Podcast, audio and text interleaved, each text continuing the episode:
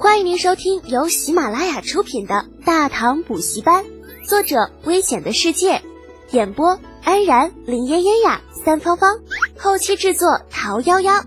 感谢订阅。第五百零三集，乱了，全都乱了。中，便如李浩所说，马周拜师以来，他还真没有教过什么。充其量也就是给了他一个施展才华的舞台和机会，让他有了一个实践的地方，仅此而已。不过，这对于马周而言，却又是最难的。想当初，他只是一个不起眼的助教，空有满腔抱负，却不知如何施展。不仅如此，更悲剧的是，马周以前学的那些东西，大多华而不实。便如纸上谈兵的赵括，排兵布阵，说的头头是道，可上了战场，却是一事无成。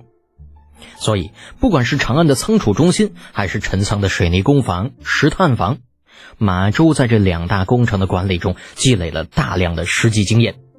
此时，他再也不是曾经那个只会夸夸其谈的书生，而是既有实际经验，又有理论基础的良才。这样的人献给李二才是最合适的，也不会招致李二的反感。毕竟，历史上的马周在没有实际经验的情况下都能够得到赏识。更别说现在有了实际的管理经验，相信他一定能够得到前所未有的关照。想到这里，李浩有些欣慰。如果不出意外，自己这一次算是替李家培养了一个嫡系了。马周可是有宰相之才的人物，将来也必然能够成为大唐的宰辅。有这样的人来照应自己家，嗯，稳一些了。后半夜，大雨倾盆。将庆祝的人们叫的是抱头鼠窜，关中大地一夜之间化为泽国。次日一早，河水水位暴涨，一条条沟渠被雨水灌满，顺着曾经的河道流入主河道，而大雨却没有停的意思，依旧如瓢泼一般。一日、两日、三日，这大雨下的没完没了了，初时普天同庆的情绪没有了，整个关中数十州府。一片愁云惨淡，河水日趋高涨，渭、荆、沣、涝、灞等等，原本八水绕长安，如今变成了八水灌长安。长安城地势本来就低，啊这三天大雨下来，朱雀大街都能够跑船了，甚至有好事之人还在长街之上逮到过两尺多长的草鱼。那长安都被淹成这个样子，关中其他地方就更不用说了。纵贯庆州、宁州的马陵水，延州、丰州、同州的洛水，所过之处如哀鸿遍野。对于刚刚经过一场大旱的关中百姓来说，这场大雨摧毁了他们最后的家园，洪水过境，房倒屋塌，百姓流离失所。官道上到处都是拖家带口逃难的百姓，已经一无所有的他们，涌向距离他们最近的城池。原本还等着坐享其成的各州刺史慌了，费尽心思与各处州府达成一致的五大家也慌了。突如其来的洪灾打破了他们的一切幻想，修了一半的官道被冲毁，发掘了一半的矿山被淹没，雇佣的百姓那四散奔走。最要命的还是大批粮食都在路上，大雨过后不是被洪水冲走，就是发霉变质。运粮的队伍面对洪水，自然是保命优先。那哪里还会顾及粮食嘛？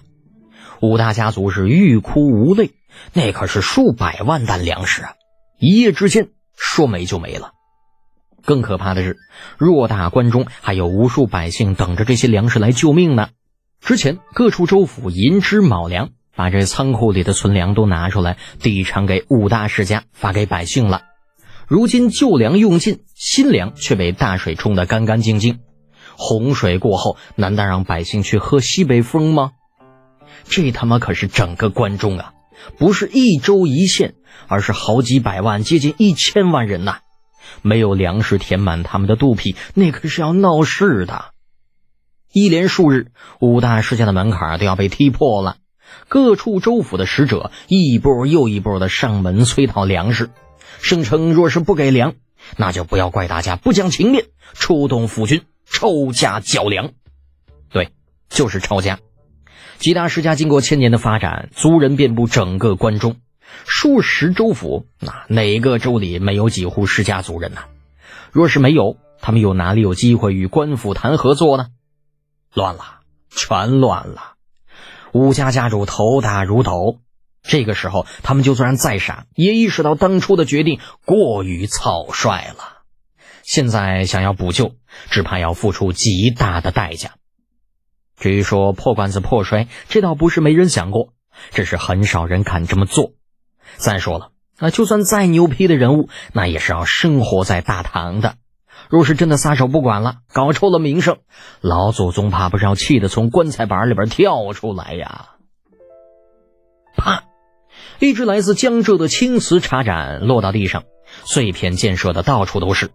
管家肉疼的眼角直抽。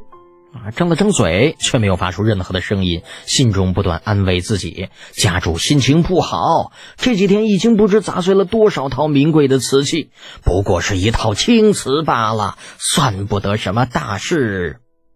卢氏家主卢永寿怒气冲冲地拍着桌子：“看什么看呐？都是瞎子吗？给老夫泡茶！”自从七月十五那天晚上到现在。